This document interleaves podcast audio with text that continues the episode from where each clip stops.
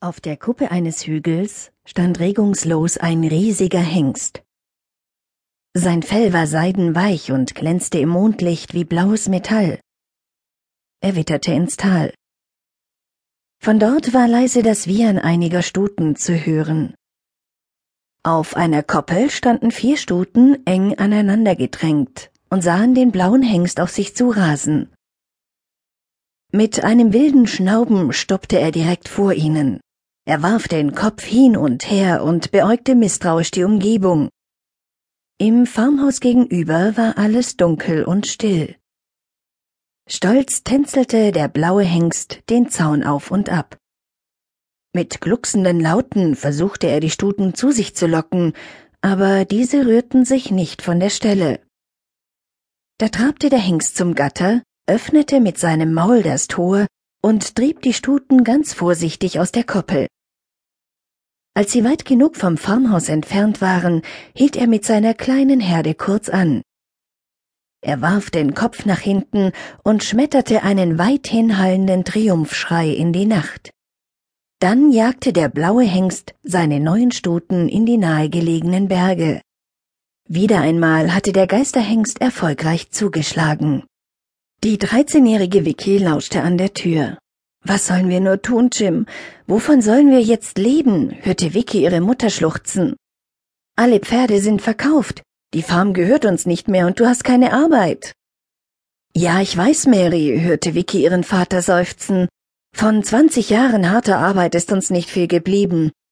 Außer Gondola. Die treue Gondola. Aber sie ist zu alt, um nochmal zu fohlen. Ich weiß nicht mal, ob wir noch genügend Futter für sie haben. Vicky erschrak. So schlimm stand es also um ihre Familie? Ihr Vater hatte über 20 Jahre lang gute Rennpferde gezüchtet. Dank Gondola. Die Stute hatte als Rennpferd fast eine Million Dollar Preisgeld gewonnen. Danach hatte sie neun Fohlen geboren. Doch jetzt war Gondola alt. Ihre beiden letzten Fohlen waren tot zur Welt gekommen. Ich werde versuchen, als Pferdetrainer Arbeit zu finden, hörte Vicky ihren Vater sagen. Irgendjemand wird mein Wissen über Rennpferde zu schätzen wissen. Ich höre mich gleich morgen um. Vicky hatte genug gehört. Sie schlich zurück in ihr Bett und schaute traurig aus dem Fenster zu Gondolas Koppel. Die alte Stute stand dort Mutterseelen allein.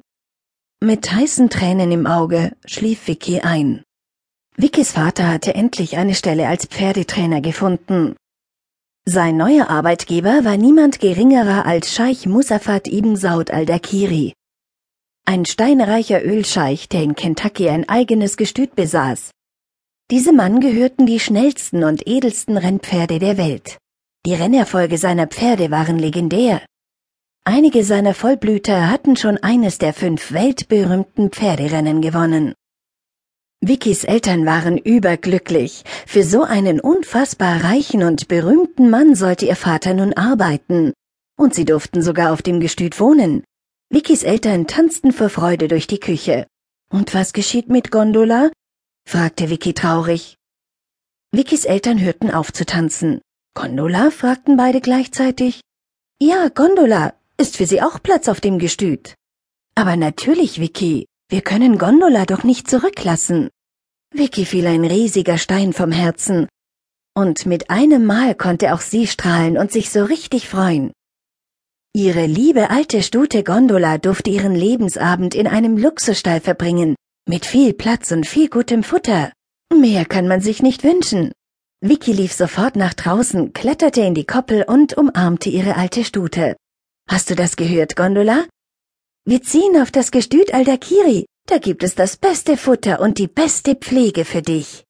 Die alte Stute drückte ihre weiche Nase in Vickys Gesicht und schnaubte leise. Vicky wachte mitten in der Nacht auf. Draußen schien der Mond, aber irgendetwas stimmte nicht. Vicky schaute zu Gondolas Koppel. Da stand ein riesiges Pferd und beobachtete die alte Stute. Sein Fell glänzte metallblau im Mondlicht. Vicky kniff die Augen zusammen. Sie hoffte, dass sie nur träumte und gleich wieder aufwachen würde. Aber als sie die Augen öffnete, war das Pferd immer noch da. Vicky wusste sofort, das war der sagenumwobene Geisterhengst, von dem sich die Farmer Schauermärchen erzählten.